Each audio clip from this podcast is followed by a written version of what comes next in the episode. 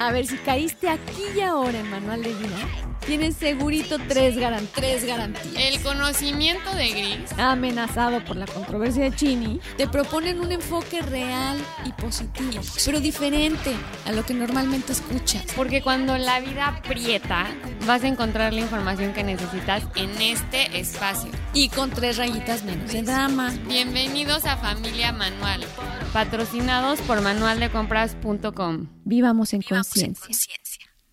Hola familia Manual, feliz Semana Santa. Espero que estén felices celebrando con la familia en la playita o visitando amigos, no sé, lo que sea, pero que la estén disfrutando y descansando.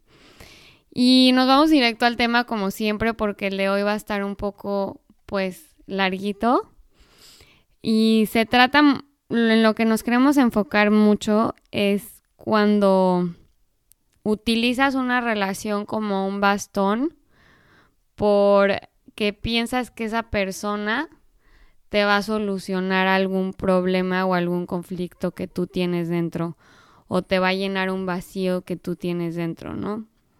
Por ejemplo, yo me, me casé y dentro de mi corazón tenía la expectativa de ser libre, de, mm, de viajar, de que a través de ese, ese vínculo de la pareja íbamos a generar dinero, en fin, es algo normalmente no consciente, pero, pero que el subconsciente sí está cargando la expectativa sobre, o es O alguien a quien yo voy a cuidar, voy a proteger, me voy a hacer cargo de, desde cuando yo sea mamá, yo voy a, y se, y se generan fotos en nuestro subconsciente que cargan una expectativa de cómo debe ser mi hijo.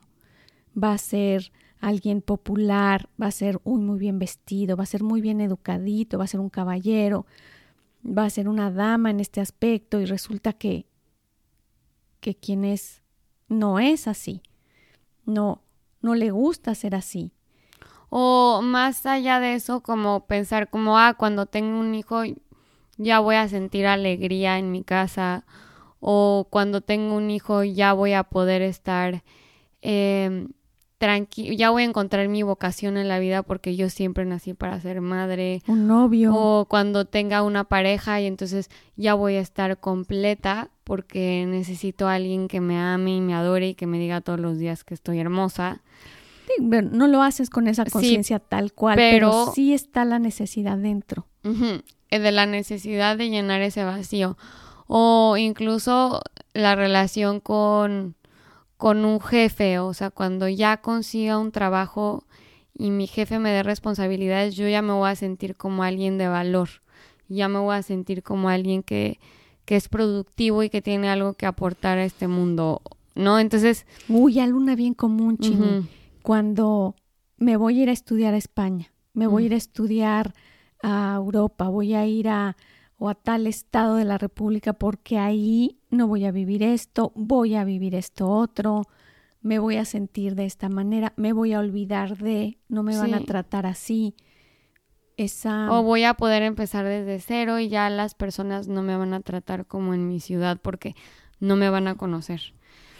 Y, y lo que no entendemos es que, bueno, primero las personas son un reflejo de lo que tú te sientes. Entonces, si te sigues sintiendo eh, la poca cosa, si te sigues sintiendo el Sí, no querido, pues te vayas a China, te llevas a Timbuktu o te vayas a la casa de al lado, te van a seguir Ay, yo tratando. pensé que ibas a decir otra cosa. No.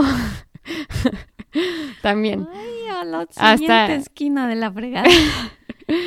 Ah, te van a seguir tratando como te sientes, ¿no? A la Entonces, mucho nos queremos enfocar en que inconscientemente el lazo de la codependencia eh, nace a través del vacío que tratamos de llenar con la relación de al- teniendo una relación con alguien más, sea madre, hijo, sea amigo, sea lo que sea. Entonces, ah, queremos como que A veces queremos el novio perfecto y queremos un novio muy educado, un novio muy trabajador, pero todo nuestro ser no atrae a este novio perfecto o a este jefe perfecto, a esto. Todo lo que somos no va a generar esa expectativa. Y entonces la colgamos en alguien más y vivimos mucha frustración, ¿no, Chinita? Eso es cuando hablamos de nosotros colgar esta... Colgarnos de las manos. Colgarnos de, las manos de alguien más para que nos salve. Y, y a veces incluso en la oración queremos que algún santo o Dios nos salve sin la conciencia de que, de que Dios es en nosotros. Pues muchos nos colgamos en la espiritualidad, bueno, en la religión más bien, no en la espiritualidad, en la religión, perdón, para esperando que nos salve de nuestro sufrimiento, que nos salve de nuestra tristeza, que nos salve eh, y es lo es la misma relación codependiente, o sea, te tiene que acompañar una religión para crecer espiritualmente, no para sacarte del hoyo. El que se saca del hoyo es uno mismo. Exacto. Y sí, claro, con la fuerza de, esa divinidad y de esa divinidad que somos, o sea, que es en nosotros, ¿no? Ese creador, para quien así lo crea. Pero, ¿qué pasa, Chini? Ya vimos el, el, aspecto del que se cuelga, ¿no? O sea, de todas esas relaciones en que nos colgamos de algo o de alguien para que nos salve. ¿Y qué pasa cuando alguien se cuelga de nosotros? Pues yo creo que para cuando estás en una relación codependiente toca hacer lo mismo estés en el lado en el que estés. O sea, si eres el, el la víctima de la, del que vino a, más bien, si eres la víctima que se va a colgar de alguien más, que está esperando a que a esa persona le dé sentido a su vida o que le solucione un vacío que tienen dentro, eh, pues careces de algo igual que el, que se está dejando un poco eh, culpar por no cargar el peso o el que el que lleva cargando el peso de decir ok sí recárgate en mí y esto nada de esto es consciente ¿eh? Por eso estamos haciendo el tema el chiste es darse cuenta de esas relaciones y qué rol estás jugando, pero lo que toca ahí siempre es, es este, desapegarte y ver la, la relación desde un punto eh, objetivo, como, como si no como observador. Sí, como observador y no jugando el rol dentro de esa misma relación. Ay, sí, qué difícil es ser el observador cuando estás dentro de una dinámica. Pero precisamente cuando te toca ser ese sobre el cual se colgaron, decir, hijo, es que resulta que mi hijo quiere que yo vaya, hable por él. O cuántas veces, mira, tan sencillo como cuando te sientes muy, muy mal, que te dicen, ¿por qué no le hablas al doctor y por qué no? Pues es que no tienes fuerza ni para hablarle al doctor, ni para buscar un doctor, ni saber quién es el mejor, sino estás esperando que alguien te atienda con ese amor y que diga, hey, yo, yo te ayudo, yo lo busco, yo le hablo, ¿no? A veces es a tal grado la, la necesidad. Entonces, no quiere decir que esté mal, pero, por ejemplo, en el caso de que alguien se cuelgue de nosotros, el entender que tiene una carencia, una necesidad, un problema, y decir yo lo ayudo, está bien, está muy bien. El problema es cuando llegamos a sentir culpas porque yo tenía que haberlo ayudado, yo tenía que haberlo salvado. Entonces, en el caso opuesto, la clave es no culparse o responsabilizarse. No, cargar con eso, no cargar con lo que no me corresponde. Yo ayudo. No es la responsabilidad de alguien más llenarle el vacío a, a otra persona, no es. No se puede. No se puede. No, no de ahí puedes salvarte. Desde luego te ayudan y si hay alguien ayudándote, eso está hermoso. Y si podemos ayudar a alguien, wow, qué maravilla. Pero el ayudar no implica que en la soberbia de decir yo tenía que haberlo salvado, yo tenía que haberle hecho, yo tenía que haberle escuchado, yo tenía que haberle... Eh, y después vivir la culpa. Ese es el, el, peligro de... Y la invitación del día de hoy em, es poder localizar cuáles son las relaciones en las que me puedo encontrar así, en las que puedo encontrar estos aspectos. Puede haber unas muy obvias, ¿no? En las que estemos de plano controlando ya la relación. Y esas, desde luego, son los focos rojos a los que hay que voltear a ver dónde está mi vacío, dónde está mi miedo, dónde está mi imposibilidad y dónde está ese lugar que quiero que me, que me llenen. Mi, mi esposo debería escucharme, mi esposo debería ser menos así, más cariñoso, más, en fin, suena, cuando estamos exigiendo un bastón, suena muy lógico. Y, y cuando es a un nivel normal, sin que haya sufrimiento ni carencia, está muy bien decir, oye, debería ser menos explosivo. Está bien, pero no pasa nada, yo puedo seguir adelante, no me está haciendo sufrir. Oye, deberías de escucharme. Sí, bueno, esos ajustes se están haciendo todo el tiempo en las relaciones, todo el tiempo, pero no nos causan eso, no te un vacío, tumba. no te tumba y no se vuelve un problema, pues un punto importante. Entonces, mientras veamos que están así la relación, que es una cuestión de vestir y afloja normalito, no pasa nada. Pero cuando yo de pensar que él no va a estar, que, que a ella se van a burlar de ella, y que, o, que, o que mi hijo em, se va a quedar sin amigos, y que eso me cause, me quite la paz. Bueno, y también da el ejemplo del jefe, que el jefe critique alguna entrega o algún proyecto eh, que tenías para el trabajo en general cuántos colgamos nuestro valor, nuestra autoestima en nuestro trabajo, ¿no? En la opinión de... En la, en la opinión de una persona que admiramos laboralmente o la, en la opinión de una persona. Pues sí, o sea, es una, eh, esto se puede extender al, a cualquier relación, o sea, puede ser un maestro, puede ser lo que sea. Y la de trabajo es, es yo creo que de las más comunes también, porque pues ahí no hay personas que digamos amamos. Entonces todo se basa en apreciaciones, en, en juicios externos, en resultados, y a veces ni siquiera en resultados, sino nada más mm. lo que opinaron o lo que dijo alguien que parecía. chismes que ni te enteras. Exacto, entonces se vuelve más complejo. Por eso hay que estar todavía más atento en, en saber que mi bien sentir, mi, mi amor propio, no puedo entregárselo a algo tan externo. Sí sé que tiene mucho que ver el que te diga, no, esto no salió bien y que te duela y tal, y sí, claro, pero, pero siempre está en mis manos el saber cuánto valgo, cuánto soy, estar muy pendiente de eso, estar cuidando que, que no desgasten ese aspecto tan importante de ti. Y, eso, que no esté en las manos de alguien que, que, ni siquiera me conoce. Tiene que estar la solución de dentro de mí. Esto, esto es el punto más importante del tema de hoy. Saber que cuando cargo con un vacío, con una necesidad, con una expectativa de ayuda, la solución está dentro de mí.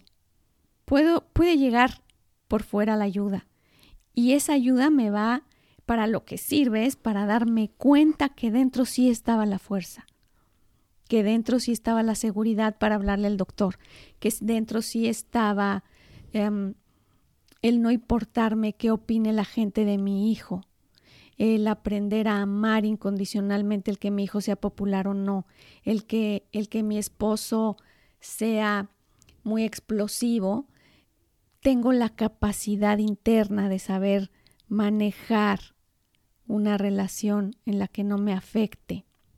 ¿Me explico? Saber cómo solucionar, tengo con qué solucionar. Tengo la fuerza para saber cuándo me toca estar y cuándo no. Tengo la fuerza para decir, yo puedo. Y es que creo que cuido. a muchas personas les ha pasado... Em, nos ha. Bueno, nos ha pasado que, que llega una persona a nuestras vidas y decimos, wow, es que gracias a ti yo pude lograr esto o yo pude llenar este vacío. Y entonces pensamos que el, el que nos salvó o la persona que llegó fue la que nos sacó de, del problema que teníamos, el X problema que teníamos. Pero pues en realidad, eh, si no hay voluntad propia, si no hay amor propio, entonces esa persona de todos modos nunca hubiera llegado, o sea, de cierta manera. O lo hubiera hecho y yo no lo hubiera entendido, ¿no? Sí, porque cuántas veces nos ha pasado estar del otro lado de la moneda, o sea, ser la persona que ofrecemos ayuda y por más que queremos sacar o llenar el vacío de alguien, no se dejan y no se puede. Y entonces es la clara imagen de decir, o sea, si no está, si no está la convicción de alguien dentro, si no está em, esa persona con el poder de llenar ese vacío solito, entonces no hay nadie más, no hay poder en el universo que lo, que lo pueda llenar. O sea, depende de cada quien llenar sus vacíos. Qué fuerte, ¿no? Pero qué, qué súper cierto. Y entonces, vamos haciendo un resumen de nuestro tema para que se pueda entender y contener los puntos importantes. El tema, punto número uno, es decir, ¿qué pasa cuando me doy cuenta de que estoy recargándome en los demás o en alguien más para solucionar ciertos aspectos de mí? ¿Qué pasa con que estaba esperando a que mi mamá me escuchara, hiciera o que alguien me prestara el dinero para y si no siento que no hay solución? Em, desde luego, yo quiero ser muy clara en esto, la ayuda es una bendición. O sea, el que podamos ayudar a un ser humano y un ser humano nos ayude, otro ser humano nos ayude, es, es parte de la esencia del ser humano. Es ayudando como aprendemos y es a través de la ayuda de alguien más que podemos recibir lo que se llama la gracia. Pero, pero como dice Chinita sabiamente, puede alguien deshacerse y desdoblarse queriendo ayudarnos, que si no estamos conscientes de que el cambio lo hago yo, esa, ese, ese milagro no se da, no existe ese cambio. Entonces, pues llegamos a la misma conclusión. El que el que realiza el cambio, el que logra el cambio, el que llena el vacío, es uno mismo. Siempre, exactamente, está dentro de mí. Y entonces el punto es, ¿Qué pasa cuando yo soy bastón de alguien? ¿Y qué pasa cuando alguien quiero que sea mi bastón? Pues yo creo que, o sea, la solución es lo más difícil del, que hay, o sea, es como el desapego completamente para poder ver la relación y observarla y poder transformarla en algo diferente. Es que hiciste la palabra mágica normalmente cuando estamos esperando un bastón o quiero ser el bastón de alguien, estamos hablando de apego. Y cuando estamos hablando de apego, pues es la prima hermana ahí, como bien conocida, super amiga de la codependencia.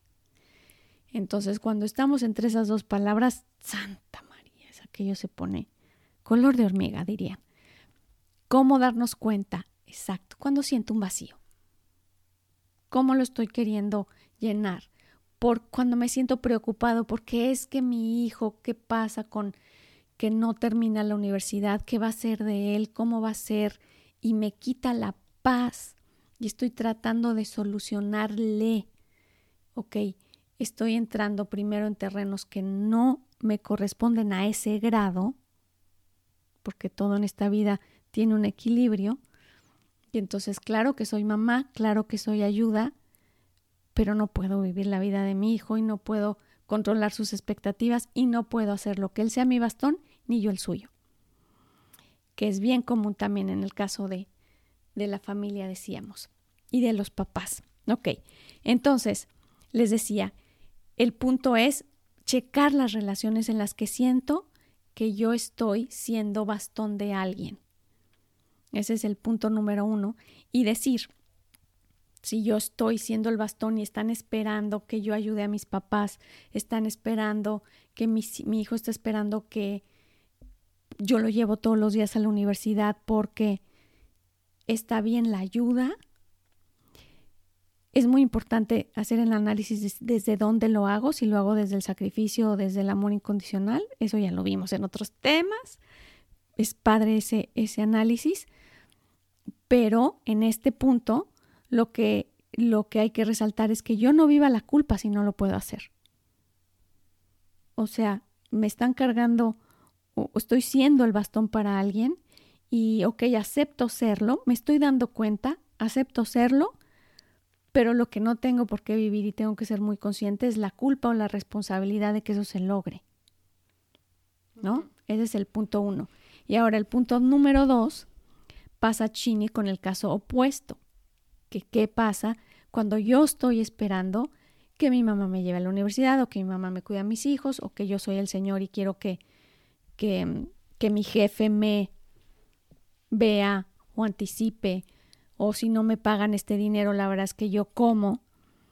Entonces, cuando se pone el otro caso es precisamente hacer la reflexión y decir, ok, yo recibo la ayuda, pero mientras no haga conciencia que esto depende de mí y buscar la fuerza dentro de mí y sí pedir ayuda, pero saber que la decisión está en mí.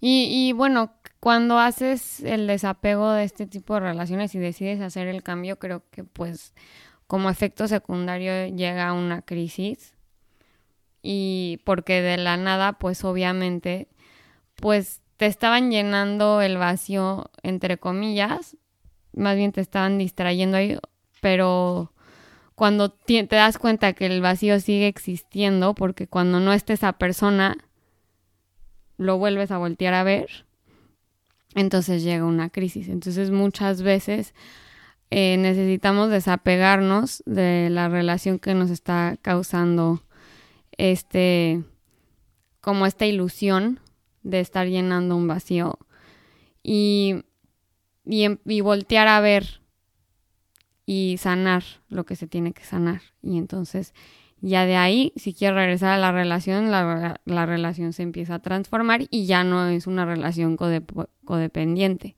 ya no es un apego. Em, pero pues inevitablemente cuando uno tiene que voltear a ver sus, sus lados oscuros, pues va a haber, va a haber crisis. Sí. Entonces pasa mucho el miedo de decir, prefiero quedarme en la codependencia antes de perderlo. Prefiero que esto se quede así antes de que mi hijo se vaya, antes de que mi esposo quedarme sin trabajo, antes de que no, así que se quede.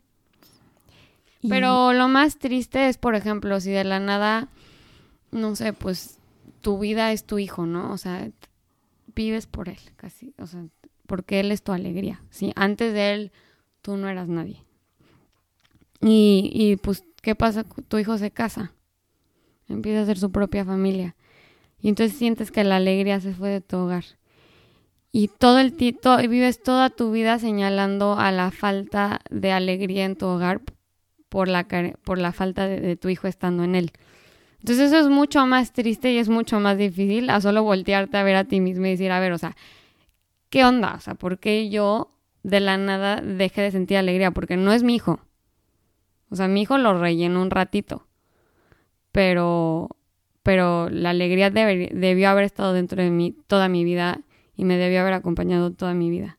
Entonces, de cierta manera sí causa crisis el desapego, pero al mismo tiempo te salva de un sufrimiento mucho más profundo y no te hace codependiente de alguien más, o sea, te vuelve más libre.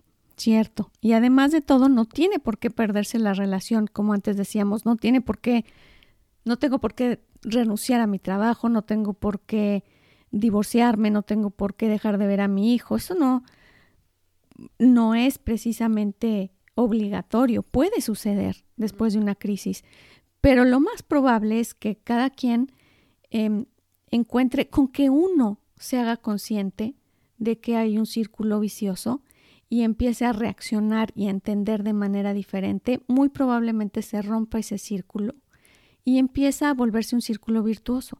Cambia la relación, si hay de pronto unos subibajas y jalones y estirones y por qué y tú y aquello, pero, pero precisamente las crisis son para, para solucionar, para dar cuenta.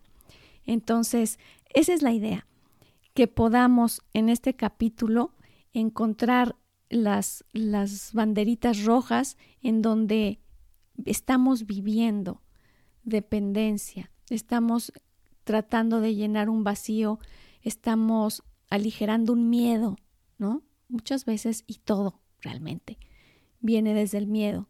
Entonces estos vacíos en donde hay miedo y quiero que alguien más me lo llene o, o alguien más le está dando sentido, pues valientemente voltearlo a ver. Y también valientemente cuando alguien se está recargando en mí, le estoy llenando ese miedo o le estoy dando alegría a alguien más. Soltar. Eh, soltar la culpa. Soltar la culpa, no, no pasa nada, seguir dando esa alegría y si se puede esa ayuda, está padrísimo. Pero sin culpa ni tengo yo por qué responsabilizarme, por qué responder de su tristeza o de su carencia o de su falta de dinero. O sea, no, o sea, esto lo doy o hasta aquí puedo dar y, y no hay culpa. Es difícil decirlo, pero cuando se da uno cuenta, es mucho más fácil decir, ah, ok, entonces esto no es mío. Estoy siendo ayuda y estoy queriendo ser parte de, más no soy responsable de esta situación. Sí, porque en el caso del hijo que di, o sea, pues el, eh, un hijo adora a su mamá, o sea, imagínate la culpa de saber que en el momento que tú te causaste, tu mamá vive en soledad y en tristeza, ¿no? Eh, entonces, obviamente, entonces el hecho de soltar y decir, ¿sabes qué? esto no es mío, o sea, no es mi responsabilidad traerle alegría a mi mamá.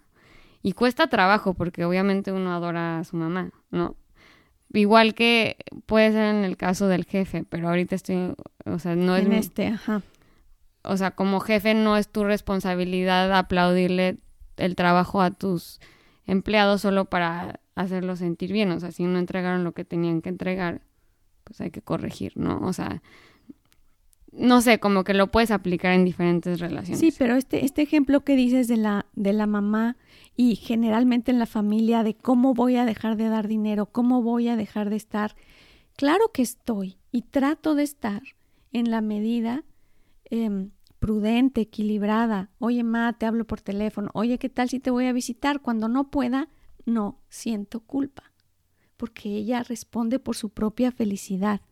Y eso es parte del amor incondicional y pensar que alguien es totalmente incapaz sin ti, es totalmente egoísta, es totalmente soberbio. Entonces, que si yo no estoy, ella no puede, no vale. Em, tampoco, tampoco es justo eso. No, de ningún, o sea, por eso es codependencia y por eso es apego, porque de ninguno de los dos lados es una relación sana ni cómoda. Por eso es que el desapego el observar y el crear crisis y el hacer la introspección interna es tan importante. Así que, pues los invitamos a ser Vámonos valientes. a chambear y a ver. Los invitamos a, tomar el, brinco al desapego. Y ahí. a ver dónde nos estamos colgando en tus manos. Así se llama nuestro tema de hoy. Dejemos de colgarnos y dejemos de cargar.